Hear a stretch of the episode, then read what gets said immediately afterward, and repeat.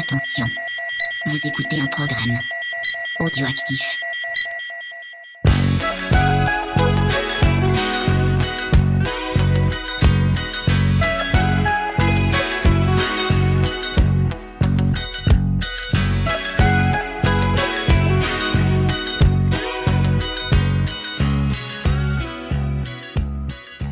Camarades bourrinos, bonjour et bienvenue pour ce vrai premier épisode d'émotion et canapé. Et oui, cet été, on a juste largué comme ça, en douce, un petit pilote de ce nouveau format, euh, fin juillet, ça se passait. Euh, alors déjà, je voulais vous remercier, remercier pour tous les retours très positifs qu'on a pu recevoir, ça fait très plaisir, ça fait chaud au cœur, et vous remercier aussi pour autre chose, parce que pendant cette émission, j'avais lancé un appel. J'avais lancé un appel à tous nos auditeurs pour leur dire si vous avez envie de participer si vous avez envie de venir raconter une scène que vous avez adorée au cinéma, n'hésitez pas à me contacter, Ron Kenobi sur euh, Twitter, vous me trouverez facilement. Euh, on peut convenir d'un petit rendez-vous, on peut faire ça. Et c'est des rendez-vous, j'en ai déjà placé quelques-uns parce que j'ai eu des retours. Ce qui fait qu'on a un planning qui s'est déjà un petit peu chargé hein, actuellement. Mais euh, évidemment, il n'y a rien qui peut faire plus plaisir que ça. Et parmi ceux qui ont répondu à cet appel, on a Ace qui est avec nous. Comment vas-tu, Ace? Salut, ça va bien. Tranquille. Tranquille Il y, a un petit accent chantant qui me fait bien plaisir. C'est ça. Et qui va faire plaisir à Rano aussi. Hein. Ça lui fera du bien. Il me semble qu'il est du Vaucluse, non? Alors, euh, je, je suis pas exactement. Il est de. de, oh, je, sais pas si j'ai le droit de dire exactement où il ah, est, parce qu'après, tu sais, il y a toutes ces fans euh, qui vont toquer à la porte. Ça posera des problèmes avec sa femme. Moi, je veux pas foutre la merde avec Rano. je, je, me méfie. Je préfère rester prudent. Euh, alors Ace, donc tu as répondu à l'appel euh, qu'on a lancé. Est-ce que tu peux te présenter succinctement? Euh, Je m'appelle Ace Modé. Euh, je fais des vidéos de temps en temps sur YouTube. En tout cas, j'essaye.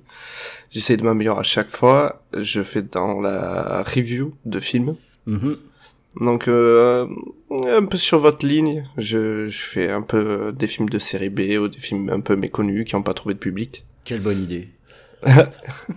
voilà, j'ai commencé il y a trois ans et euh, du coup, euh, entre autres, euh, je réalise des clips. Parfait. des clips de rap. Parfait. Donc un réalisateur avec nous. Voilà, on commence amateur. tout de suite. Mais non, réalisateur, pas amateur, réalisateur. Alors, de quelle scène veux-tu nous parler? De quel film veux-tu nous parler aujourd'hui? Alors, j'aimerais parler en fait de Clerks 2. Tiens, tiens. Voilà, ben, qu'est-ce que c'est original pour un jeune euh, cinéphile qui se lance dans la réalisation que de prendre comme exemple euh, Kevin Smith? Ce, qui m'a un petit peu interpellé dans ta proposition, c'est le 2. Oui. Euh, c'est un petit peu surprenant. Enfin, tu vas nous expliquer tout ça, mais parfait. Mhm. hein, Clerks 2, très bien. Kevin Smith, très bien, quoi. Berserker. Alors, eh bien, écoute, ce que je te propose, hein, eh bien, c'est euh, de nous raconter ta scène, ton histoire avec euh, ce film, et puis la scène spécifique dont tu veux nous parler. Allez, vas-y, Ace. Pas de souci. Du coup, euh, dans les années 90, il y a un mec, un caissier, fils de postier dans le New Jersey, qui se dit pourquoi pourquoi je ne réaliserais pas mon propre film après avoir assisté à la réalisation de, de Dazed and Confused de Richard Linklater du coup, il fait un film qui s'appelle Clerks, qui marquera toute une génération, surtout euh, les trentenaires de, de l'époque, et ceux, qui, ceux dans la vingtaine. Et euh, dans une époque où il y avait euh, un nouvel Hollywood qui, qui était en pleine ébullition avec des films comme Reservoir Dogs de Tarantino ou quoi, qui a, qui, a, trouvé son public et qui a marqué toute une génération. Et quelques années plus tard, donc dans les années 2000, une nouvelle génération qui découvre Internet, dont je fais partie, tombe sur la filmographie de Kevin Smith, donc euh, c'est à peu près dans les années 2000, 2004, 2005, euh, Jay Bob, Malrats, euh, Clerks, du coup, et Dogma. Du coup, c'est des films qui marquent, et euh, enfin, en tout cas, qui m'ont marqué, surtout Clerks, par euh, tous ses discours, et sur deux scènes particulièrement où Randall se dispute avec Dante et euh, Dante se prend un joli monologue de euh, Catherine Gigliotti euh, où lui reproche tout un tas de trucs. Et en 2005, on, si on est un peu cinéphile, on va de suite voir quel est quel est l'avenir de Kevin Smith, où ça en est dans sa filmographie. et on voit un joli échec qui s'appelle Jersey Girl, qui est ce qui est, mais qui est sûrement la meilleure performance de Ben Affleck, je pense. en tout cas niveau émotion. Et, euh, et oui, donc euh, Clerks 2 arrive en fait. On arrive en 2006, Clerks 2 arrive, la hype est à son maximum, Jason Lewis va mieux, a arrêté la drogue, et du coup Clerks 2 se fait, enfin, après des années d'attente, mais pour une génération qui a pas attendu justement, qui vient juste de découvrir cet univers, c'est c'est quelque chose de vraiment euh, comment dire enthousiasmant parce qu'on se dit que du coup ce film va encore plus nous parler. Parce que Clerks ben du coup il est très très ancré dans les années 90 et euh, ben, moi j'avais pas 20 ans dans les années 90 donc je l'ai pas ressenti pareil. Alors que Clerks 2 pour le coup il se passe vraiment dans les années 2000 les références utilisées euh, elles sont des années 2000 on parle du, du Seigneur des Anneaux enfin. Mmh. et en mal d'ailleurs. Mais bon c'est un autre débat. Et euh, du coup, euh, arrive cette euh, fin de film, donc avec une nouvelle dispute entre Dante et Randall. Donc ils sont en prison parce qu'ils ont assisté à du sexe interespèce. faut pas, faut pas en dire plus. Voilà, en fait, c'est de cette scène particulièrement que je parler, de cette scène de dispute entre Dante et Randall avec Jay et Silent Bob qui sont dans le coin de la cellule et qui balancent deux trois vannes de temps en temps histoire de détendre l'atmosphère. Euh, du coup, ça se passe dans une euh, cellule de prison toute petite. il y a donc euh, le mec accusé de sexe interespèce, Jay et Silent Bob dans un coin et Randall et Dante qui se disputent. Donc la scène est assez longue, elle dure presque une dizaine de minutes et c'est que des euh, comment dire c'est que des arguments et des contre-arguments euh, autour de la vie de Dante particulièrement. Donc euh, Dante qui s'apprête à changer de vie à abandonner Randall qui est son meilleur ami depuis des années. Et pour aller se marier avec quelqu'un qui l'aime pas. Et Randall lui en veut beaucoup en fait. Et Randall lui sort toutes ses vérités comme quoi c'est un lâche exactement comme dans Clerks 1, et euh, on revoit exactement les mêmes reproches qui ressortent au même moment euh, sur Dante. Euh, du coup, on voit que Dante est une vraie projection de Kevin Smith et Randall son alter ego qui est juste ce qu'il aimerait vraiment se dire, Kevin Smith, je pense en tout cas. C'est une vraie catharsis. La, la, scène évolue très mal. Ça commence direct par une agression physique de Dante envers Randall. il l'étrangle littéralement contre euh, les grilles de la prison. Et euh, heureusement, euh, Jason Bob, il, balance 2-3 vannes, du coup ça détend un peu l'atmosphère. Et quand Randall commence à asséner les, coups de poing verbaux, Dante est complètement avachi sur son banc, en train de juste écouter les arguments de Randall, jusqu'au moment où Dante pète à nouveau un plomb en fait et s'en prend à Randall sur le fait que lui n'arrive pas à gérer sa vie, alors que juste Randall est sincère en fait envers Dante. Et euh, il y a en fait cette, euh, ce, moment magnifique en fait dans la scène où euh, Dante réalise que, que Randall il a raison en fait sur tous les points et que le seul truc qui pourrait à nouveau les réunir c'est juste racheter le quick stop dans lequel il travaillait avant. Et là comme un Deus Ex Machina venu de nulle part, euh, Jay et Bob euh, proposent de racheter le Quick Stop. Et euh, putain, c'est euh, en fait c'est c'est superbe comme scène parce que on commence vraiment à perdre espoir. On a passé un très bon moment avec ces personnages, ça faisait plaisir de les retrouver. Et enfin moi je les ai pas attendus longtemps, mais j'imagine j'imagine même pas la, la la, sensation de des vrais fans de de Clerks 1 quand ils ont retrouvé leur personnage euh, donc c'était quand? C'était 15 euh, ans après, je crois? 10 ans après? Mm. De les voir euh, vieillir et dans un boulot de merde dans lequel ils se plaisaient toujours pas et et oui c'est cette scène de, de libération où enfin les deux prennent conscience qu'en fait ils veulent juste être leur propre patron. Ils veulent personne au-dessus d'eux en fait. J'ai c'était une vraie ode à la liberté je trouve alors moi en fait j'étais ado et euh, du coup, quand, quand cette scène elle est arrivée dans le film, euh, comment dire, ça m'a fait assez peur parce que je me suis dit putain, c'est, euh, il faut écouter le, discours de Randall maintenant en fait. faut, j'ai pas envie que que, que, que quelqu'un me sorte les mêmes arguments quand j'aurai l'âge de Dante. En fait, c'est c'est maintenant qu'il faut agir. Et ben, depuis, j'essaye de suivre ce précepte. C'est une scène qui m'a beaucoup marqué par sa sincérité et euh, par son côté froid, de, du, du côté réaliste en fait. C'est-à-dire que ben, faut pas se laisser faire en fait, faut faut faire ce qu'on aime, je pense. Alors c'est marrant ce que tu dis parce que euh, Clerks 2, euh, moi je l'ai vu euh, en étant plus âgé finalement.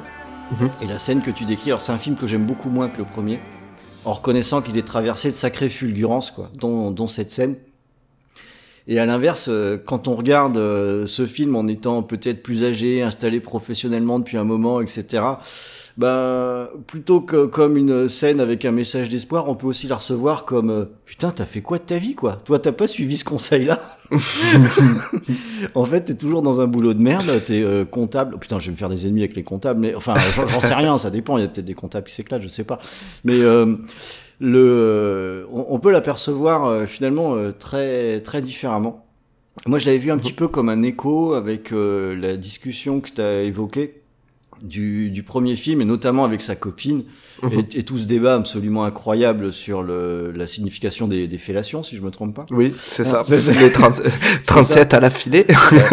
Et euh, c'est vrai que c'est des, scènes qui, qui poussent à fortement un peu relativiser Mhm. le- les, les choses qu'on se dit. Enfin, en tout cas, euh, c'est ce que j'entends. Ouais, mais très jolie scène, euh, Aïs, euh, effectivement. Merci. Et puis, Ça me fait plaisir en plus que tu prennes un film comme euh, Clerks, c'était dès le départ comme ça, paf, un truc un peu inattendu. Bien joué. Merci. Ce, ce qui m'a, ce qui m'a toujours impressionné dans dans cette scène, c'est que généralement c'est une scène qui tombe dans les films romantiques. La scène de dispute euh, qui arrive toujours avant le dénouement final où finalement les amoureux finissent par se rabibocher, etc. Et là, dans un film de potes, je trouve que bah, du coup la scène est inattendue et du coup on s'attend pas à ce qu'ils finissent ensemble en fait. Ouais, c'est ça, c'est la bromance quoi. C'est vraiment la bromance et ça se finit dans le quick stop qui revient en noir et blanc. C'est euh, c'est super fort d'optimisme. Enfin, on quitte nos personnages et euh, en, en sachant qu'ils sont heureux et qu'ils font ce qu'ils ce qu'ils- aiment en fait. Eh ben écoute, ça me semble vraiment parfait. Alors euh, moi je vais te proposer de, de changer euh, complètement de registre Mhm. euh, pour le, la scène que je vais raconter puisque je vais parler de Suspiria. Putain. Euh, Carrément. Alors, euh, il faut dire que ce film, il me suit vraiment à la trace. Tu vois, il y a, il y a peu, j'ai fait un gros craquage. Je me suis payé un vinyle de la BO de Suspiria. Je- pff, C'était n'importe quoi. Je l'ai un, peu- je l'ai un peu caché pour pas que ma femme voie le prix sur l'étiquette. euh. Est-ce que Euh, c'est par rapport à ton visionnage de la version 2018 Ah non, la version de 2018, je l'ai toujours pas vue et j'ai la trouille de la voir. D'accord. Je la verrai je sais pas quand, mais je- mon a priori, et je devrais pas dire ça, mais terriblement euh, défavorable, je dois reconnaître. Je suis pas un gros amateur des remakes en général. Mhm. Et je suis pas très sûr que celui-ci était utile, mais encore une fois, je ne l'ai pas vu, donc il est très possible que je me trompe totalement sur euh, sur cette question là. Euh, peut-être, peut-être, je ne sais pas. D'accord. je le verrai. C'est honnête. Voilà, plus tard, euh, je me ferai mon idée une fois que la les, les premiers avis seront passés. J'ai j'ai envie de dire. Super. Alors donc ouais, sur, sur, sur Suspiria, c'est un film un petit peu euh, particulier, parce qu'il fait partie de ces films, tu vois, où, euh, où la, la réputation elle est tellement forte que parfois bah, on a un petit peu peur de les lancer, ces films-là, parce que on, on en attend énormément, et euh, du coup on a limite peur d'être déçu, et moi ça a été pas mal le cas avec euh, Suspiria. Euh, alors mon premier contact, il date de 89, 90, un truc comme ça. Ouais, donc bien après la sortie du coup. Ouais, bien après la sortie. Alors le, là, je commençais à, euh, à sérieusement m'intéresser à Dario Argento. À vrai dire, je mangeais à tous les râteliers, je prenais des films, des films, j'en bouffais, j'en bouffais, j'en bouffais. T'avais quel âge? Euh, là, j'avais, euh, je devais avoir 16 ans. euh, Ah, d'accord, Voilà. en pleine euh, découverte des extrêmes du coup. Exactement, et j'habitais à Paris, donc avec un accès très facile à énormément de choses, donc euh, c'était assez formidable. Et euh, le, le premier Argento que j'ai vu, je crois que c'était l'oiseau au plumage de cristal, et j'en ai vu quelques autres, et puis je tournais autour de Suspiria, et puis euh, mais sans jamais le prendre vraiment, quoi. Et un jour, euh, bah, c'est dans un vidéoclub hein, de quartier qui était en fait un photographe. euh, qui avait aussi des, des, VHS. Je vois la VHS de, de Suspiria. Je fais allez, bon allez, je le prends. L'affiche euh, est jolie. C'était celle du coup fond noir avec juste l'écriture en rouge. C'est ça, ça absolument.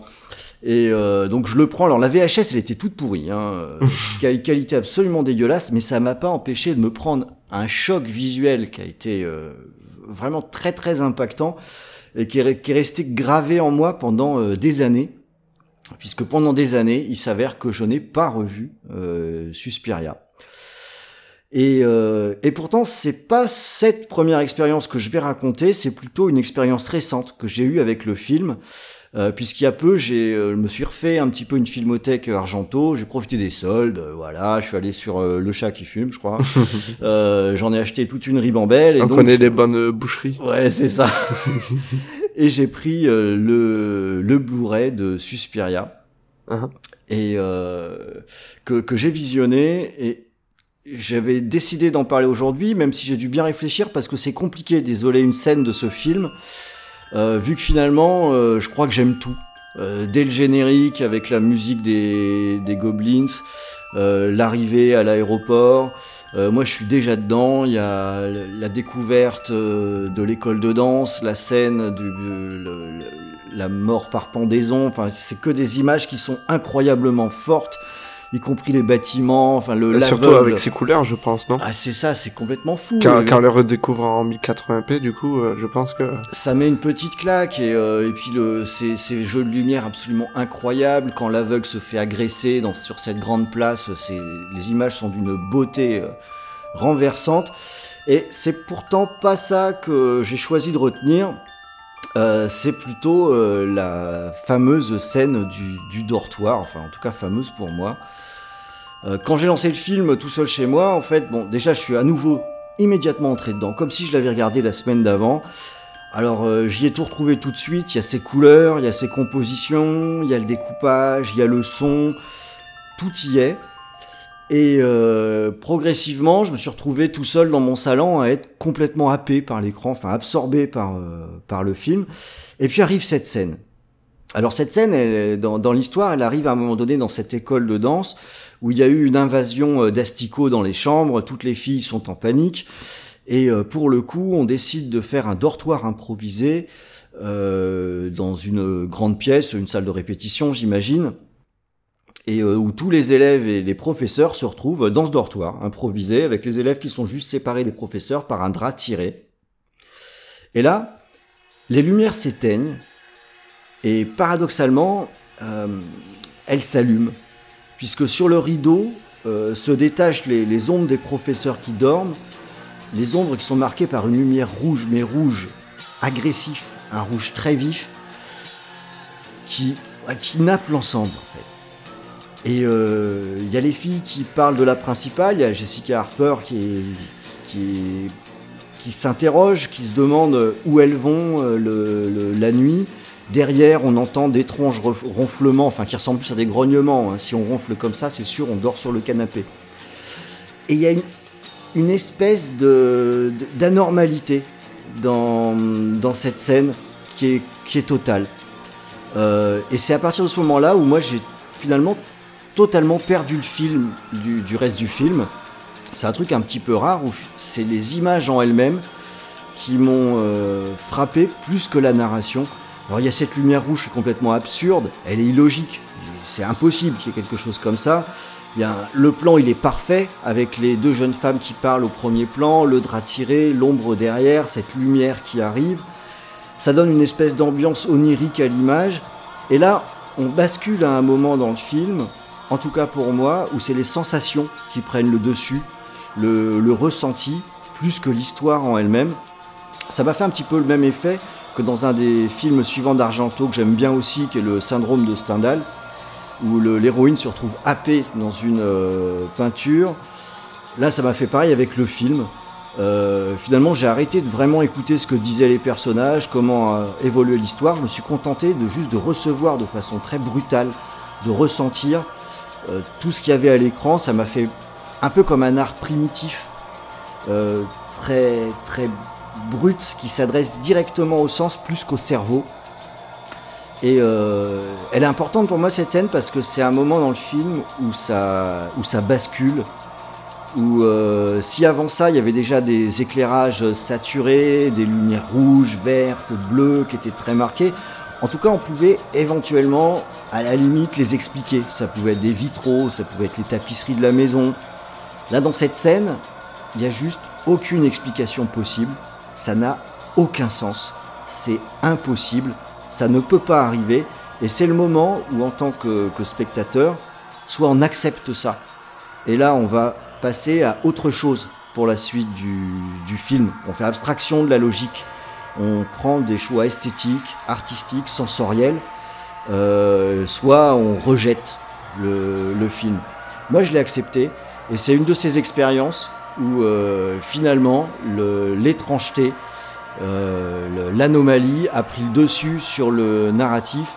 Et ça, je pense que c'est des moments qui sont plutôt rares euh, au cinéma, qui sont uniques, qui relèvent plus de l'expérience et de la, véritable euh, vision d'artiste. Alors je ne sais pas si tu connais ce film, Ace, et si tu vois la, scène dont, dont, je parle. Alors, je, je, le connais de réputation. Mais honnêtement, dans, dans ma recherche de cinéphile, tu vois, je me suis pas encore lancé dans, dans tout ce qui est Giallo. Je, je regarde un peu de loin.